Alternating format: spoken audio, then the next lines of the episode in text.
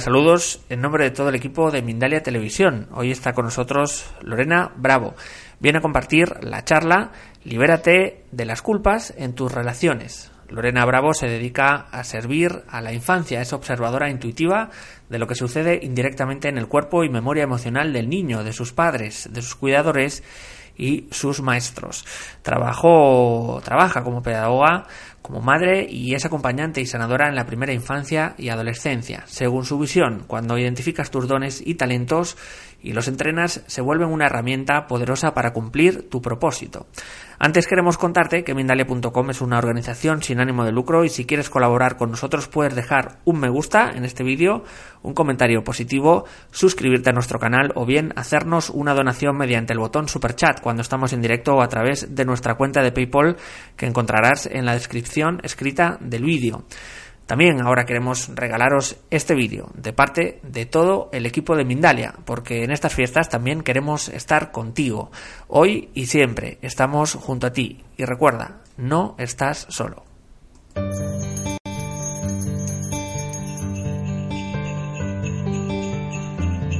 estás solo.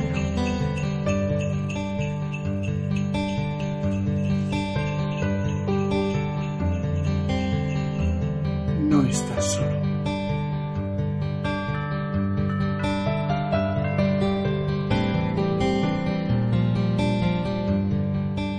No estás solo.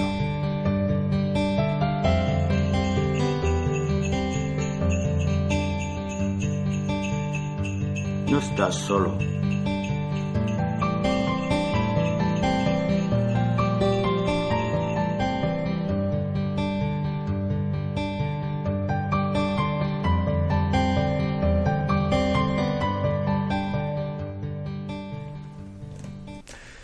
Pues ahí estaba ese vídeo. Agradecemos también a Grisi Nava, Adolfo Pérez Agustí, Miquel Izarralde y Pedro Amorós eh, su colaboración para hacerte llegar este mensaje y te invitamos a ver también nuestra programación especial los días 31 de diciembre y 1 de enero con nuestro chat en directo para que sigamos juntos y en compañía. Y ya lo sabes, no estás solo. Para participar en directo y hablar con nosotros mientras estamos en este directo, puedes enviar tu pregunta a nuestra invitada de esta forma novedosa, incluimos también ahora también que podéis grabar mensajes de voz que no superen los 45 segundos al número de WhatsApp que aparece aquí en pantalla en este rótulo. También os lo pondremos en el chat para que podáis acceder directamente o hacer eh, vuestras cuestiones, preguntas de forma habitual, siguiendo el siguiente formato en el chat la palabra pregunta en mayúsculas, seguido del país desde donde nos escribís y seguido de vuestra pregunta. Y ahora y así vamos a dar paso a Lorena Bravo y la conferencia Libérate de las culpas en tus relaciones. Lorena, ¿qué tal? ¿Cómo estás? Hola John, bien, gracias. Gracias por tu invitación. Y a Mindalia. Pues todo tuyo, expectantes estamos cuando quieras. Gracias. Gracias a ti. Bueno, me conecto desde este lugar donde me encuentro hoy, eh, con cada uno de ustedes desde ese lugar hermoso donde se encuentra, sea de día o de noche, en el momento que vayan a, a conectar con esta información. Primero, infinitamente agradecida y voy a empezar a contarles acerca del tema de la culpa. Nosotros empezamos con una historia y esa historia empieza en el primer vínculo que tenemos cuando surge esa creación bonita. Es el primer momento de nuestra historia. Es cuando el óvulo empieza a desplazarse, llega el espermatozoide, entra en esa, en, en esa casita y se desprende la colita y toda su cabeza trae la quinta esencia que es aportada por el padre. Ahí está toda la información de su estructura emocional, anímica, de todo lo que ha sido la historia del padre. Se cierra y empieza a hacer su camino de tres a cinco días hasta que llega a la mucosa del útero para poderse anidar. Y, empieza, y empieza desde ese momento en que hay ese primer vínculo, empieza una historia y tiene que ver con tu historia de vida. Esa historia que viene acompañada de toda una información emocional, psíquica, cultural. Y la madre, albergando a ese, a ese ser que ya está allí, empieza a rodearlo y a, a, incorporarlo en el amor, incorporarlo con sus pensamientos, sentimientos, emociones y vamos hablando de que esto es una manera de ir moldeando el germen. El germen está impactado ya por una información, una quintesencia que aporta el padre y con todo lo que la madre empieza a otorgar. Ahí empezamos a hablar de la historia, qué momento emocional, qué energía fundacional tenía, es, daba lugar a este, a este vínculo, qué pensamientos, qué situación económica, qué situación histórica estaba viviendo el lugar que papá y mamá eligieron encontrarse. Ahí empezamos a hablar de creencias y esas creencias empiezan a quedar allí anidadas. Es una información que queda porque todo está registrado en tu sistema o en el sistema de em, emocional, en todo el cuerpo emocional y también en ese desarrollo a nivel neurosensorio que se empieza a dar. lo que empiezas a experimentar en ese momento que estás en el vientre es una sensación de cobijo, es una sensación de estar pleno, eh, está todo por darse. Hablamos de que el ser humano es un ser completamente em, inmerso en una, en una gama de, experiencias sensoriales. Él, es todo un órgano sensorial. Cuando nosotros llegamos al vientre mamá, es todo un órgano sensorial abierto a vivir y experimentar la vida. Y la vida empieza allí. Estás allí en ese espacio del vientre y ahí empiezan, empiezas a escuchar, empiezas a sentir, a ser tocado. Ser tocado implica también tocar. Toda la experiencia que sucede cuando tu corazón se está eh, desarrollando, la piel es el primer órgano que se desarrolla. Por eso el vínculo tan importante con, con la piel, con el masaje tu cerebro también está teniendo, estás viviendo toda una experiencia de transformación de todo lo que ha sido la, biología de la Tierra. Ahora vamos a, ir avanzando un poco más y vamos al momento de nacer, ya está todo impreso en ti. Y luego viene, y con toda la información que traes, vamos a hablar de las creencias que albergamos. ¿Qué pasa con esa creencia? Cuando nosotros estamos o crecemos en un, en, en un país, en mi caso, en, nací en Colombia y toda la historia tiene que ver con la religión, tiene que ver con, con, con esa cultura de creer en un Dios que no está cercano, es un Dios lejano, un Dios que no puedes ver, que no puedes tocar. Y muchos crecemos en esto. Cuando yo desarrollo esta oportunidad de conectarme con la pedagogía, y empezar a servir al ser de otra manera, el primer proceso lo empiezo a hacer conmigo. Entonces, ¿cómo esa relación, cómo yo cargo la culpa y esa relación que empiezo a desarrollar con culpa empieza conmigo? Empieza en cómo yo me empiezo, valga la redundancia, cómo yo me empiezo a relacionar con el otro, cómo empiezo a conocer el mundo. Y ese mundo empieza cuando yo eh, experimento la vida y experimento cada instante que va sucediendo, experimento las, las emociones de papá, experimento las emociones de mamá, empiezo a recibir y aquí hablo a nivel general, cuando empezamos a experimentar las, las, limitaciones, cuando los niños empiezan a experimentar las palabras eh, y muchas veces inadecuadas, porque estamos mandando una información al, al, cerebro donde queremos algo y contradecimos de la forma como hablamos. Todo tu cuerpo está hablando, tu mirada, tu expresión todo el tiempo habla y el niño no se va a conectar contigo con lo que tú le dices. Eso se puede registrar solo un instante. El niño se va a quedar con lo que siente y percibe de ti. Esa es la información que queda. Entonces, cuando tú empiezas a vivir esto, el mundo, te empiezas a tocar, a ensuciar, empiezas a explorar, a, gatear, a, a luchar con la gravedad y pararte por primera vez, ya empiezan a haber unas restricciones que tienen que ver con tu alimentación, con tu llanto, con tu momento de comer. Empieza a haber una alteración en que a veces cuando tienes hambre y expresas tener hambre, no comprenden que tienes hambre y empiezas a recibir otro estímulo distinto. Cuando tienes ganas de un abrazo, no sabes comunicarlo al ser bebé y tus palabras solamente son gestos. Cuando ya se va incorporando la palabra, qué rico poder escuchar que ese niño empieza a expresar en palabras aquello que desea, pero normalmente no se da de esa manera. Eso sería lo ideal. Nosotros tenemos como padres, empezamos a ser intérpretes del niño y el niño empieza a crecer o en una actitud de escucha porque el adulto escucha o en una actitud de silencio. Tú te podrás ver reflejado si has crecido en procesos de, escucha o en procesos de silencio. ¿Cuántas veces has tenido que acallar? Y te podrás preguntar, bueno, ¿y esto qué tiene que ver con la culpa? Bueno, aquí empieza el primer momento y uno de ellos tiene que ver con ese espacio de alimentación y que muchas veces es condicionado. Te vas a comer esto porque tienes que comer.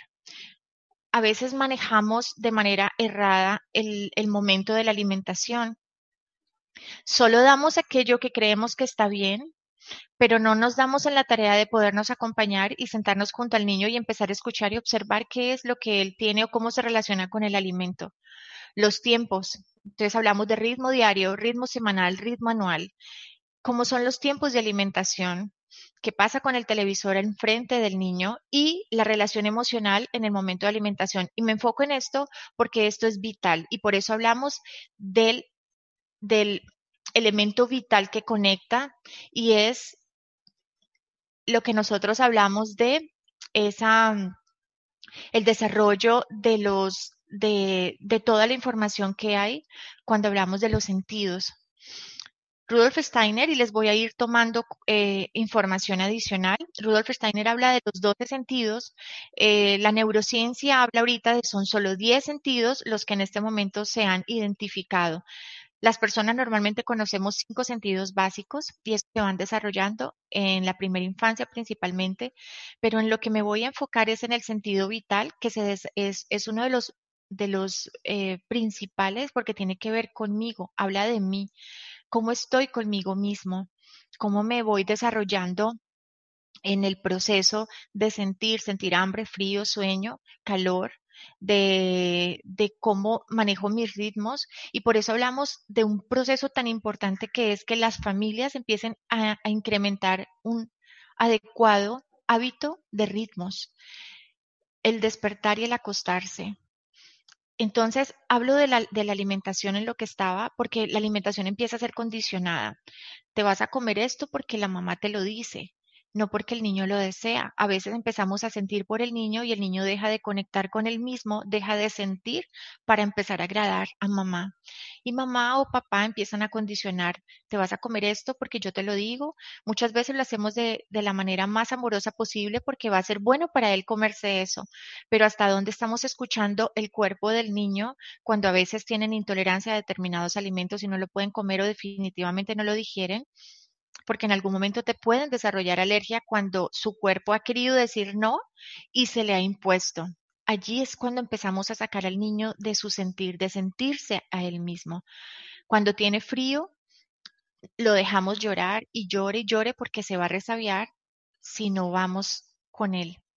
Eh, si vamos con él, se va a resabiar, entonces va a llorar y va a desarrollar el llanto como una forma de comunicación, pero cuando tú no lo atiendes, pues sencillamente él va a salir de él mismo y va a dejar de comunicarse con él. Voy a hacer un resumen porque esto me tomaría mucho tiempo poderlo explicar, pero los quiero dejar a ustedes hoy con la información principal de cómo realmente la culpa empieza por un manejo Em, inadecuado o el no considerar procesos tan básicos para empezar a desarrollar en el niño la libertad de ser, de enfocarnos no solamente en que el niño va a crecer y cumplir un propósito, que es crecer, estudiar, ir a la universidad, casarse, tener hijos, trabajar, tener un ingreso y morir.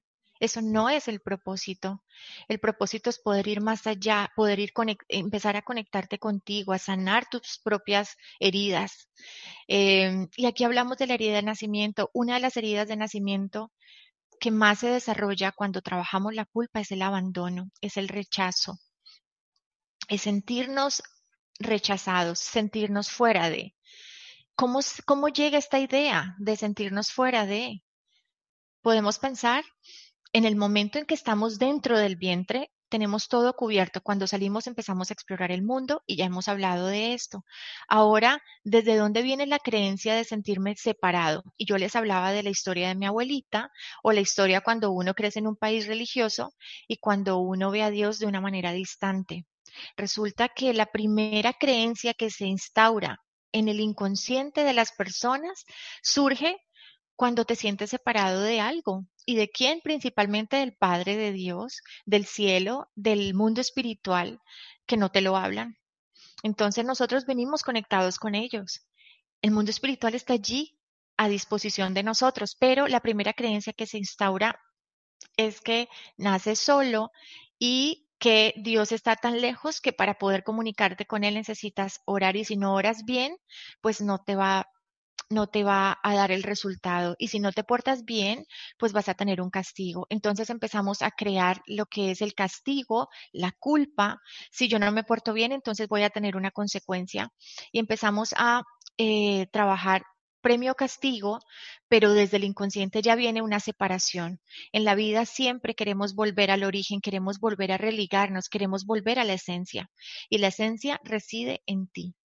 Y lo que enseñamos en la pedagogía con los niños al inspirarnos en pedagogías alternativas, eh, como Waldorf, Montessori y hay muchas otras en el mundo, pero las que yo eh, incorporo en mi vida profesional son estas dos principalmente, y empiezo a tener una mirada diferente de los niños. Entonces, cuando empezamos a condicionar la alimentación, el sueño, el abusar de estos ritmos, cuando los papás tienen que salir y se llevan al niño y no respetan su ritmo de sueño, de vigilia, actividad y pausa, de equilibrio, de hacer, los colegios y la parte y los lineamientos pedagógicos también están en contra del sano desarrollo de ese sentido vital, que es el que te conecta contigo. ¿Cómo estoy yo? Cómo, es, cómo me estoy relacionando con el mundo. Y el mundo te empieza a tratar con condicionamiento. Si haces esto bien, te mereces esto. Si haces esto, entonces tú creces desarrollando ese sentido de eh, estás en deuda con las personas. Si te portas bien, te vas a merecer. Si no, entonces pues vas a tener consecuencias y empezamos a desarrollarnos en esa relación humana eh, que tiene que ver con el afecto.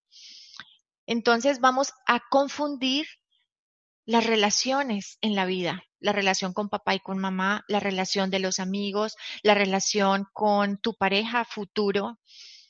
Y luego cuando te vuelves padre, pues entonces empiezas a desarrollar lo mismo que creaste en ti. Entonces, ¿cómo empezar a dar orden, a dejar de considerar que estamos en, eh, que la culpa siempre está afuera? Primero, el proceso está en ti, en que dejes de culparte, dejes de, de pedir perdón por las situaciones y sencillamente no vivir tu vida desde un condicionamiento, que ha sido un condicionamiento heredado, que no ha sido la razón por la que tú estás aquí. Entonces, ¿cómo despojarte de esa herencia que has recibido? ¿Cómo encontrarte en ese ser integral que eres y empezar a descubrir la esencia que eres cuando ya no dependes de lo que otros opinen o digan o quieran hacer de ti. El orden está, empieza a organizar primero tu parte vital, cómo es, empieza a escuchar tu cuerpo, empieza a conectarte cuando tengo hambre, cuando tengo sueño, cuando tengo frío, cuando tengo calor, cuando no quiero hacer algo que no dependa de los tres manipuladores principales en las, en las personas. Uno es sentirte sacrificado.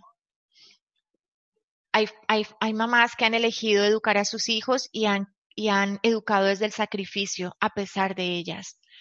Y eso es una creencia que debemos quitar a nuestros hijos para que ellos puedan despojarse de los miedos que surgen cuando te sientes separado, cuando no logras em, equilibrar lo que otros esperan de ti, porque si vives así hacia afuera, te pierdes a ti. Entonces, ¿cómo dejar de vivir en sacrificio? Cómo dejar de vivir en, muchos momentos en el proceso de manipulación emocional o condicionamiento y cómo dejar de vivir en procesos de enfermedad. Y todos ellos son solamente los tres manipuladores que tienen que ver con la culpa, porque siempre estás buscando referentes externos para decir es que la culpa no es mía, la culpa es del tiempo, la culpa es de la maestra, la culpa es de mis padres. Entonces, la enfermedad también se vuelve un manipulador cómo volver al orden. Entonces el orden está cuando tú empiezas a ser consciente de que cuántas veces yo condiciono mi afecto, cuántas veces yo empiezo a condicionar las cosas que hago, cuántas veces yo le digo a mis hijos, yo te amo si sacas buenas notas, yo te amo si eres buena, buen niño. ¿Qué es ser buen niño? Solamente hacer lo que tú esperas que él haga, esa es la connotación que haces de buen niño. Entonces, si queremos un mundo que cambie, si queremos una, una, condición diferente, un entorno diferente, empieza a cambiar la manera como te comunicas y la forma de ver lo que heredaste. Empieza a despojarte todas esas creencias y empieza a limpiarte, a encontrarte en ti, a reconocer de que naces con el amor infinito que habita en ti, Naces conectado con el mundo espiritual porque vienes del mundo espiritual y vienes y te materializas en este cuerpo que te lo ha otorgado un padre y una madre que has elegido desde el lugar donde vienes. Empezar a, compartirte desde esa comunicación asertiva y cómo te comunicas cuando no solamente dices aquello que quieres tener, sino es aquello que realmente deseas sentir con el sentir. Porque entonces estaríamos de verdad conectándonos con que tú estás hablando desde el sentir, no desde lo que quieres y la condición que esperas. Entonces tú dices, quiero sentir que quiero sentir eh, más cobijo, entonces ves a tu pareja y ya no le vas a decir, es que tú no me abrazas. ¿Sabes qué? Me regalas un abrazo, vas a comunicar un sentimiento, no es un condicionamiento. A tus padres eh, tus padres se van a poder comunicar mejor contigo o los padres con sus hijos cuando la nota no es lo que determina quién eres. La nota solamente es es un modulador de cómo está el proceso de aprendizaje, pero no es lo que determinas lo que tú eres. Entonces, dejas de, de, decir, si saco buenas notas, voy a tener esto o voy a, lograr aquello. Eh, en tu trabajo ya no vas a tener que regalar tantos licores o tener que hacer tantas invitaciones para ser aceptado por tu grupo de trabajo, sino que vas a hablar más desde lo que realmente tú sientes y es lo más importante, volver a la esencia, volver al ser. Y el ser ya no tiene condicionamientos, por ende la culpa ya no estaría. Entonces, ¿cuál es el detonante? Perdón, ¿cuál sería el detonante principal? Que te conectes con tu elemento vital, con tu sentido vital, y es aquello que habla de cómo estás. ¿Saben una cosa que no se les he dicho? Y es el detonante principal que te permite conectar con el pensamiento ajeno es cuando sientes dolor. ¿Dolor de qué? Dolor de hambre, dolor de sueño, porque muchas veces decimos, eso no es dolor, el dolor es físico. Cuando me lastimo, resulta que nos hemos desdibujado tanto y hemos salido tanto de nosotros que ese sentimiento de tener hambre nos hemos aprendido, hemos aprendido a sentir hambre y a no comunicar el hambre porque la hemos logrado satisfacer de otras maneras y siempre decimos más tarde, después, después y dejamos de escuchar nuestro cuerpo. Entonces, el sentido vital a donde nos llama es conéctate contigo. ¿Desde dónde? Desde esos principios fundamentales que son el dormir, el agua, el sueño, la actividad física, la comida. Esos. Ve, ve a la calle, siente el aire, ¿Cómo se siente sentir ese, ese viento? ¿Cómo se siente recibir el sol? Entonces, el dolor empieza cuando tú inhibes en ti la posibilidad de experimentar el equilibrio. Entonces, qué bonito que llegue el dolor, qué bonito que llegue el que yo pueda sentirme otra vez, porque en el momento en que yo me siento otra vez voy a despertar y voy a poderme comunicar de otra forma hacia las demás personas, ya no esperando y no sentir que los demás siempre tienen que o yo estar en deuda con. Sencillamente en el momento que estés contigo y súper conectado con ese, ese, ese sentido vital en ti, que ya no sientas el dolor como algo natural, sino que ya escuches cuando tienes sueño, date un sueñito. Y estamos aquí hablando del tema de condicionamiento eh, social, desde la parte laboral también. Entonces, ¿cómo ir entrando, entrando, entrando en ese equilibrio de una manera más consciente. Aquí hay algo importante y yo siento que con esto eh, podré haber compartido un poco, eh, un, poco de todo y es y tiene que ver con que hay una memoria colectiva. Em, y a veces es un poco difícil tener que batallar con todo lo que está y sucede afuera. ¿Cómo encontramos el centro? Cuando tú puedes acallar, o sea, no significa que lo de afuera no exista. Gracias a eso que sucede afuera, te permite sentir para moverte, para poder sentir ese dolor que hablo, que no solamente es un dolor físico, sino que tiene que ver con, con eso que estás sintiendo al interior. Gracias a todo eso que sucede afuera, te permites tú mismo despertar en ese nivel de conciencia contigo. Y el primer camino es sacarte de todo eso que has estado, poderte conectar con tus sentidos principales y empezar a escuchar, a sentirte más. ¿Qué pasa con los niños y cómo los podemos ayudar? Intenta alejarte un poco, si lo tienes que tener una pedagogía tradicional, perfecto, pero que en casa tú puedas incorporar, incorporar con él. Desde el primer septenio lo que nosotros trabajamos con los niños es poderlos conectar con todos sus sentidos, la exploración del mundo, tocar, sentir, oler. Si el niño no experimenta el mundo, no lo vive. El ser humano tiene que experimentar el mundo para poderlo vivir. Tú puedes estar encerrado en el mejor país, en el mejor lugar del mundo y si vives encerrado en una habitación te pierdes la vida. Es lo que sucede en el niño cuando lo, exponemos a una educación tradicional y se pierde la vida por cumplir notas y expectativas de otros. Entonces, organicemos esos ritmos, permitamos lo que entre en contacto con el agua, con el barro, con el aire, que se ensucie, que su ropa se vuelva una nada, porque es lo que nos va a decir, aquí hay vida porque cuando no hay vida, no hay movimiento, no sucede nada.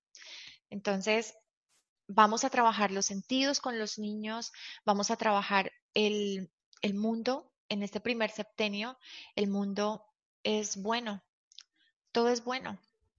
Entonces, que los niños vivan la bondad en lo que, no en lo que le dice, sino en lo que puede experimentar contigo, en que ya no hayan esos condicionamientos que los alejen de su propio sentir y que podamos hacer y perseverar en que es posible conectarnos nuevamente con nuestros sentidos y especialmente con ese sentido vital.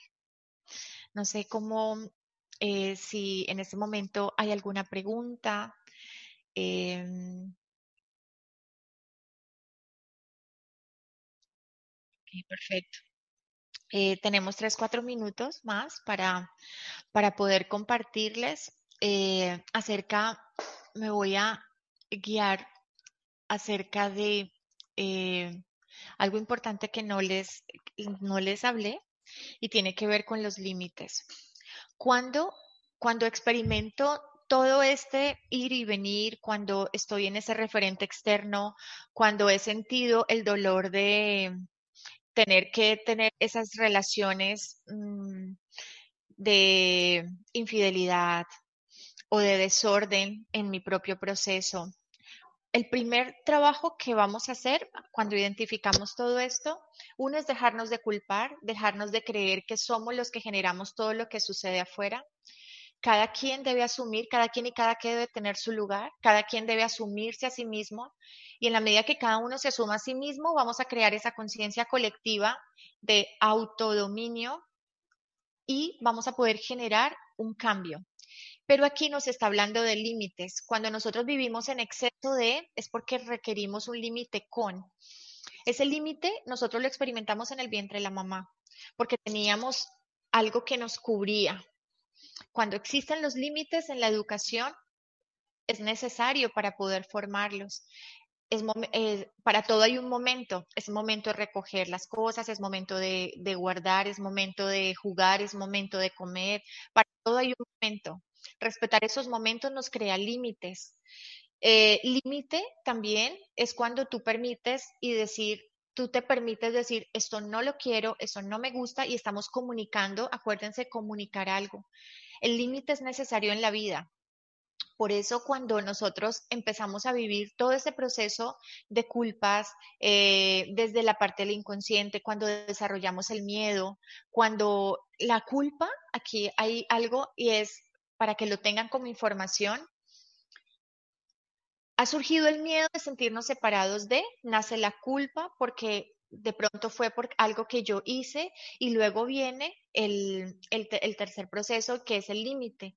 Entonces, yo cargo la culpa porque cargo el miedo, el miedo está aquí atrás, entonces siempre estoy tratando de hacer algo para quitarme esa culpa que tengo y por eso entramos en esa, en esa comunicación errada de que hago, me dan, hago, me dan, y siempre es así. Es distinto al dar y el recibir, porque el dar y el recibir viene con un propósito diferente al condicionamiento que hemos aprendido cuando desarrollamos o vivimos desde la culpa. Entonces, tú aprendes a organizar a la que has incorporado, a la que creíste que era adecuado hacerlo, cuando empiezas a tener una comunicación de, de manera diferente y empiezas a identificar que al trabajar tus límites, ¿cómo yo puedo trabajar un límite? O cómo puedo identificar en los niños, por ejemplo, los niños que tienen, que tienen hiperactividad, son falta de límites. Es un niño que ha estado demasiado en exceso de algo, exceso de libertad, exceso de actividad, exceso de tareas. Entonces, vivenciar el límite es necesario, pero no un límite impuesto, sino un límite de una escucha biológica. Es, e, eso es importante que, que nos conectemos con eso. Y al final, cuando tú empiezas a identificar tus propios límites, tus propios deseos, cómo te sientes, tú vas a poder conectarte con ese pensamiento ajeno, ponerte en el lugar del otro y desarrollar una relación mucho más armoniosa que ya no esté desde toda esta carga, sino desde la esencia, desde tu esencia a la otra esencia vas a poder observar mejor al otro, no desde lo que esperas que el otro haga para ti, sino desde lo que el otro realmente es. Y haya un acompañamiento, un crecimiento mutuo no sé, allí.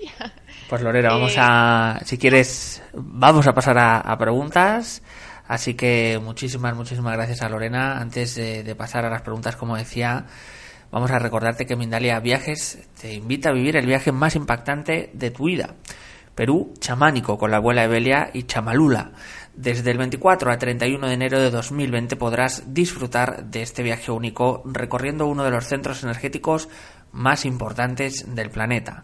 Disfruta del vídeo que hemos preparado para conocer aún más este lugar sagrado y único en el mundo. Mindalia Viajes te invita a conocer Perú.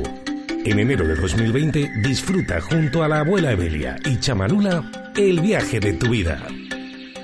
Explora templos y ciudades milenarias y sé parte de las ceremonias y rituales más sagrados. Realiza el viaje más energético de todos los tiempos. Desarrolla la espiritualidad y conecta con todos tus sentidos.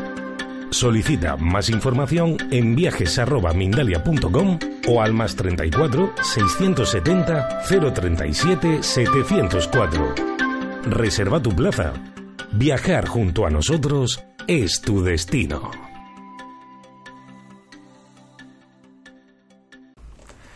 Pues ahí estaba ese vídeo de ese maravilloso viaje a Perú. Recordar que para obtener más información podéis entrar en nuestra web www.mindalia.com y Mindalia Viajes.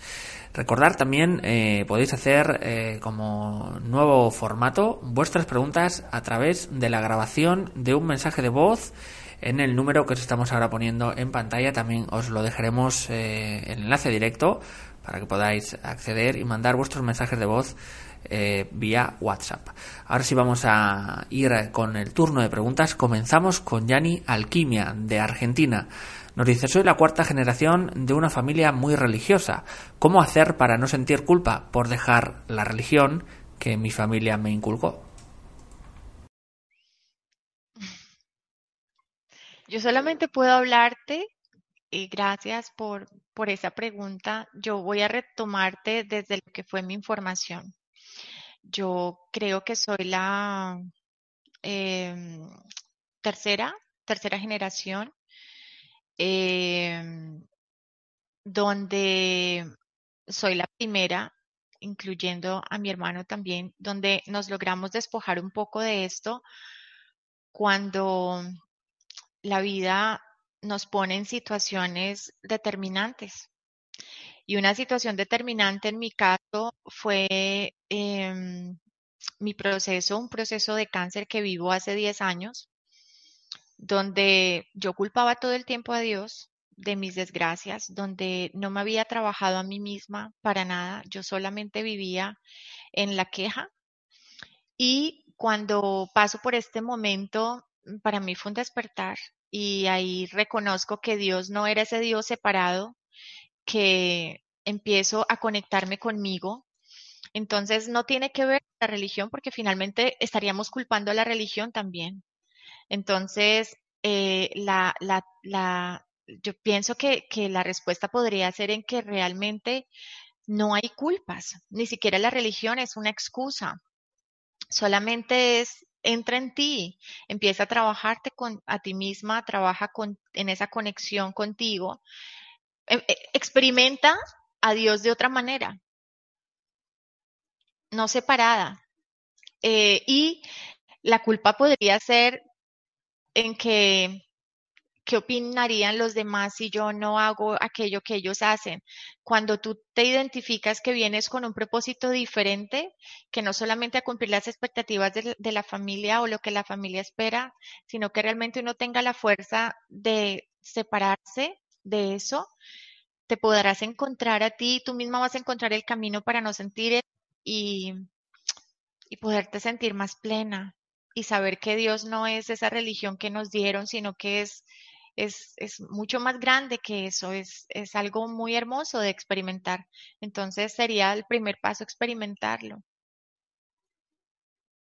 Nos dice también Yanni Alquimia, ¿cómo trascender la culpa cuando uno falla? Mm. El primer paso para mí, en el momento en que yo sentí fallar antes de toda esa información, era cuando estaba muy adolescente, siempre me sentí muy culpable.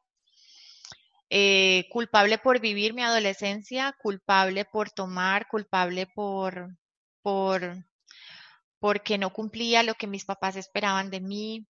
Entonces siempre sentía que les fallaba a ellos. Eh, y así, muchas experiencias, cuando vas creciendo, siempre está la, como la sensación de les fallé. Pero el primer paso es perdonarte, eh, el, el, proceso está en, dejas de cargarte, dejas de, de decir eh, que les fallé a los otros, cuando tú eres más importante que los demás, tiene que ver con amor, tiene que ver con amor propio. Pues ya lo vas a poder trascender porque te vas a reconocer y vas a saber que no puedes perderte la vida viviendo para otros, que sencillamente si en tu adolescencia tenías que experimentar eso, pues lo experimentaste. Si al otro le dolió, lo siento, pero tiene que ver con amor propio. Entonces, todo, todos los caminos que, que podamos elegir, desde el proceso de culpa, tiene que ver ir hacia adentro, ir hacia adentro, es, eso podría, ese sería lo que yo tendría que decirte. Ese fue el camino que yo hice. Nos dice Macarena desde Argentina, ¿la culpa nos repercute físicamente? Total, tu cuerpo eh, es, una información bioquímica a nivel celular. Eh, lo hablamos desde biodescodificación también, como cuando tú cargas con algo que la culpa es silencio, porque acuérdate que lo primero, el detonante principal es que ah, eh, hay una falla en la comunicación conmigo mismo y con el mundo. Entonces, cuando eh, bioquímicamente tenemos pensamientos, ¿qué sucede? Pensamientos, sentimientos, emociones generan una información bioquímica en tu cuerpo que lo capta las células. Entonces, de acuerdo a la emoción que estés manejando, lo que, aquello que no hayas podido trabajar en tu vida se va a ver reflejado en un síntoma, a lo que llamamos enfermedad. Pero es aquel manejo que hemos dado del silencio en aquella emoción que hemos trabajado y que no le hemos dado lugar.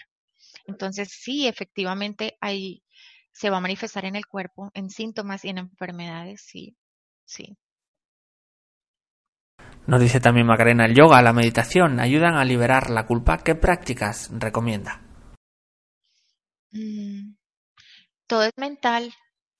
Estamos hablando de un proceso de conciencia y de inconsciencia.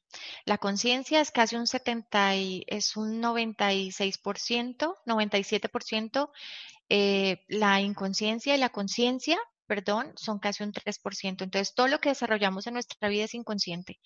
Eh, cuando trabajamos yoga o cualquier otra terapia alternativa de trabajar el equilibrio, de poder tener control en la mente a través del movimiento corporal y todo esto que estamos desarrollando como herramientas holísticas para conectarnos, eh, va a ser un canal pero hay que ir directo a la fuente y la fuente es, vamos a trabajar desde tu inconsciente, vamos a reprogramarnos. Entonces, hacer yoga te va a ayudar, pero no es la solución. Eh, así como que, como cuando uno dice, si te enfocas solo en el cuerpo vas a poder quitar la enfermedad, no, ya está impregnada aquí. Nosotros hablamos de relés, entonces hay ya una información que está aquí en tu cerebro eh, entonces hay que ir allá, hay que ir directo. Vamos a cambiar la información. El yoga te va a ayudar, la meditación te va a ayudar, sí, porque de alguna manera nuestro cuerpo que ha sido impactado va a necesitar encontrar un equilibrio y el equilibrio se lo vas a dar con todo lo que tú hagas, pero no por eso significa que vas a curar solo enfocándote con eso. Hay que ir a la, a la base, al, al lugar principal y fue en la creencia. Nos vamos con eh, Julisa Grados de Perú. Nos dice, ¿tips para sanar y liberar culpas? Mm. Yo podría decirte que uno no sabe con qué culpas cargan las personas, ¿verdad? A veces son tan fuertes y tan grandes, más grandes que, que, que, que ellas mismas lo que yo he experimentado cuando empezamos a, trabajar esto es que en la culpa hay conexión. Cómo poder volver a conectarte, cómo poder volver a sentirte. Uno, trabaja en tu amor propio, trabaja en eso que realmente has querido, porque muchas veces cuando cargamos culpas, eh, estamos dejando de vivir nuestra vida. Nos ocupamos de otros menos de ti menos de uno mismo. Entonces, eh, o nos dedicamos a, cuidar al abuelo, a la mamá o al hermano, o hacemos y hacemos hacia otros y hacia otros y nos perdemos la vida fuera de nosotros. Entonces, uno de los tips que yo diría para empezar es empieza a conectarte contigo. ¿Qué sueños dejaste relegados? ¿Qué cosas no has logrado que querías? Siento que ahí es el primer camino.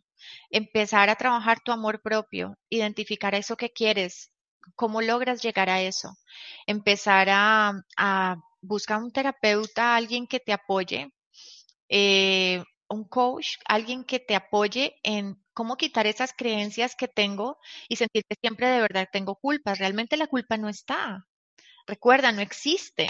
Es una creencia que hemos, que hemos tenido y lo hemos desarrollado por la mala comunicación que hemos tenido con, con el mundo y especialmente con aquellos que estaban a cargo de nosotros. Entonces, si tú logras identificar todo eso, vas a poder ir desenvolviéndote y todo lo demás que hagas te va a ayudar, pero principalmente identificar que no existen esas, esas culpas y que el tip principal para empezar es empieza a trabajar en ti misma empieza a identificar aquello que no has, que dejaste de hacer y, y ahí el camino te irá mostrando, te irán apoyando. Cuando tú das el primer paso, la respuesta llega. Así sucede. Vamos a ir con un mensaje de voz, en este caso es de Arancha, desde España, así que ahí va Lorena. Gracias. Hola Grupo Minalia, muchísimas gracias porque de verdad que son fantásticos vuestros programas. Bueno, mira, mi pregunta es que he tenido varias relaciones, no muchas, pero sí relaciones, en la cual en un principio pues eran estables y serias, pero no sé qué pasa que cuando llevo seis, diez meses con, con, con esa persona, como que empieza todo a ir mal y bueno, pues se termina rompiendo, ¿no? Y siempre me suele pasar lo mismo. Entonces, no sé si es que yo no estoy preparada o por qué es el motivo, no lo sé. Un abrazo a todos desde España. Gracias.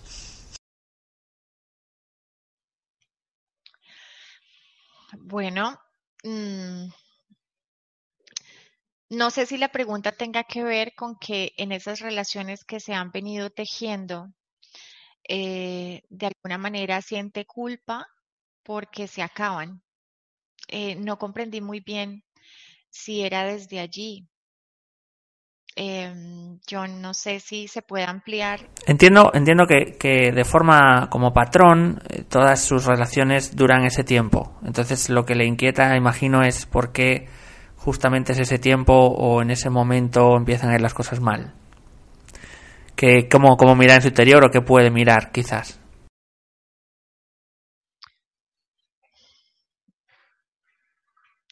No tendría una respuesta para darte. Y es muy, es muy lindo cuando logras reconocer desde, desde esa mirada de decir, bueno, ¿qué es lo que pasa? Yo diría que cuando, o que hemos aprendido, cuando las cosas suceden a repetición, muchas veces no, no tiene que ver con los otros, es, eh, tiene que ver contigo y podríamos hablar entonces tal vez de límites. Em, ¿Cómo experimentas eso? Mm, tendrías que revisar muchas cosas, pero una respuesta para eso no tendría. Solamente podría decirte em, cuando, cuando algo falla o cuando algo no se da como uno espera, pues sencillamente se han tenido expectativas.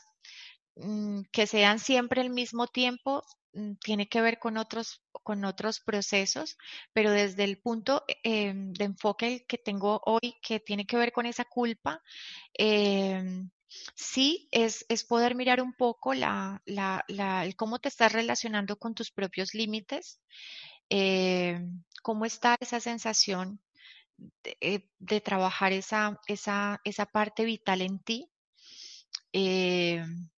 Que al final las relaciones se construyen desde lo que tú eres y, y, seguir trabajando en ti. No, no tendría otra, no tendría otra respuesta.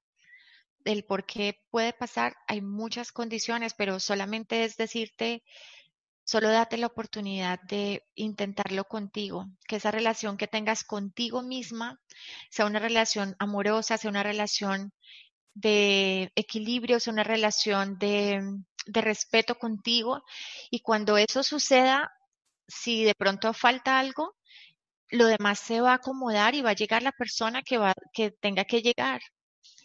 No es estar buscándola.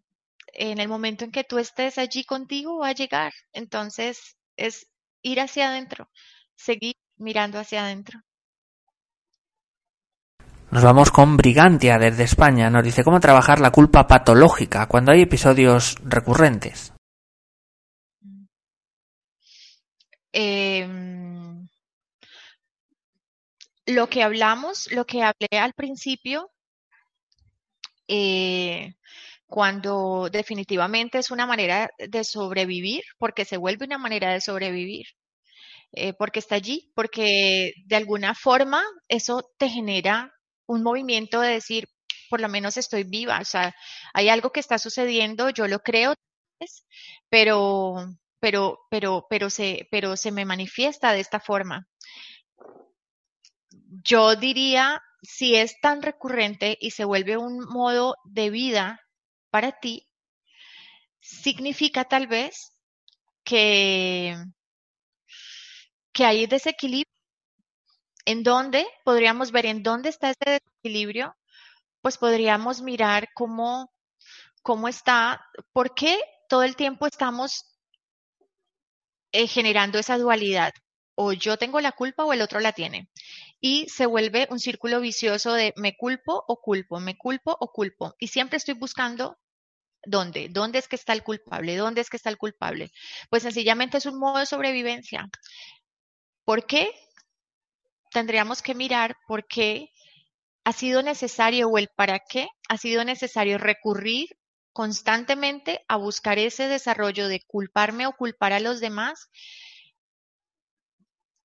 porque es fuga también. Entonces, sería revisar qué razones te llevan a buscar esos referentes de manera constante, ya sea contigo misma o, o con el entorno, te están trayendo a, preguntarte qué, qué te están preguntando. O faltan límites, estás en proceso de arritmia, o sea, no tienes ritmo en tu vida.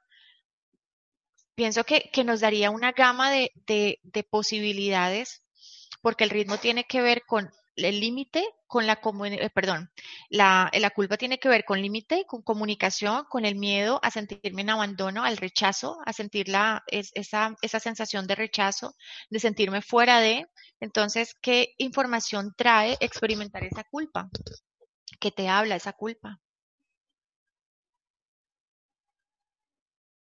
Continuamos con Sasha Viveros de Yo. Nos dice, en las creencias colectivas está que debes hacer feliz a tu pareja. ¿Cómo hacer para en pareja cambiar esa creencia? Ay, eh, es, es, muy lindo y puede conectarse con la pregunta que, que nos hacía la persona de España. Mm, y es, no tengo que hacer feliz a mi pareja. No nací dentro de la información que yo traje como ser aquí en esta tierra, experimentarme como ser humano, yo no nací para hacer feliz a nadie, ni siquiera a tu pareja. Nos buscamos.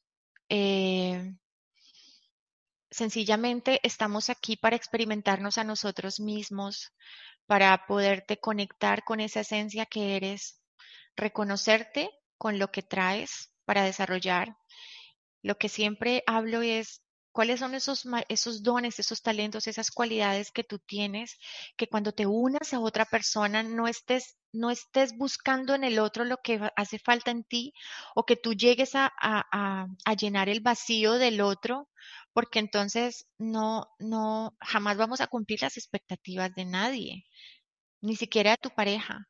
Y en una relación de pareja debe experimentarse la libertad de ser tú mismo, entonces no vinimos a cumplir expectativas. Sencillamente el camino está en lo que hemos, en lo que he podido compartir o, o, o vivenciar esta tarde con las preguntas es sencillamente ahí está la respuesta, vuelve a ti. Cuando tú te sientas en esa plenitud, cada vez que haya una situación de pareja específica, cuando el uno culpe al otro por algo, no es el otro, eres tú. Entonces deja de culpar, Vuelve a ti, a tu centro. ¿Qué es lo que quieres cubrir? ¿Qué es lo que quieres cubrir? Que el otro te cubra. No lo estás haciendo contigo. Entonces, no lo busques en que el otro lo haga o lo supla. Búscalo en ti. ¿Qué es lo que me falta ver? Entonces, eh, no sé si respondí, pero de alguna manera es no hay que cumplir las expectativas del otro. Solo contigo y que cuando te encuentres con tu pareja con tu esposo o tu novio, sencillamente sea la plenitud de dos personas que se están realizando a sí mismas y que se conectan para acompañarse en el proceso. Nos vamos con... gracias también a Lorena. Nos vamos con Claudia Ledesma. ¿Cómo responder a una persona cuando quiere hacerte sentir culpable y tú sabes que no es así? Muchas gracias. Sí, cuando, cuando te, te eh, eh, caes en el juicio, ¿verdad? Mm, estamos en la vida y en la vida no la pasamos eh, y vamos a tener esas personas que llegan a, a decirnos, es que eres tú, es que siempre, es que por ti, es que porque no me diste el beso, o porque no me acompañaste, o porque no hiciste o dejaste de hacer, entonces siempre va a haber algo que te va a culpar, siempre. El otro es estar buscando, buscando, buscando. ¿Tú qué puedes responder? Déjalo, déjalo expresar. Lo que pasa es que a veces no queremos escuchar eh, porque nos duele, ¿verdad? Entonces, a veces duele que el otro se exprese, pero hay que permitir al otro ser. Entonces, él está buscando y buscando. Lo que pasa es que cuando tenemos un desarrollo consciente, y tú lo, adquieres, Claudia, o sea, tú, tú adquieres esa conciencia de decir, ah, no, yo ya no me voy a dejar culpar. Yo ya no soy culpable. Sencillamente vamos a organizar esta situación. ¿Qué pasó? Pasó esto, ok. ¿Y qué sucedió? A veces no, no, nos sentimos en la capacidad de confrontar una situación y no quiere decir entrar en choque. Sencillamente es, tú tienes la libertad de expresar lo que piensas o lo que sientes sobre determinada situación sin que eso sea una discusión, porque discutir algo no es pelear algo. Discutir es poner tu punto de vista, es ponerte en este lugar y decir, ven, tú me estás diciendo que y vas retomando lo que él te dice. Dice, ah, ok, vamos a darle lugar a, a, lo que él dice, a lo que él expresa que nada tiene que ver conmigo, es algo que él siente, pero no soy yo. Entonces, es trabajarte a ti en esa seguridad, eh, en esa propia seguridad, en saber que así el otro exprese que es tu culpa, pues no es tu culpa. Y se, y se empiezan a organizar las cosas y las frecuencias se organizan, pero sencillamente es déjalo que exprese, pero tú ten límites, límites muy claros. La última pregunta nos dice eh, Macarena de Argentina. Eh, ¿Cómo ayudamos a quienes reconocemos que la culpa domina su vida? Mm, Macarena, le- ahí entraríamos en juicio también, porque estaríamos como expectantes y no porque yo tenga una información significa que el otro mm, esté en un error, tal vez, o estarle haciendo juicio es que tú no sabes.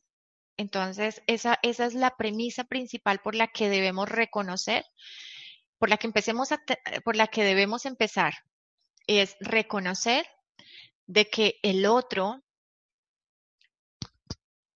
está en una mirada diferente.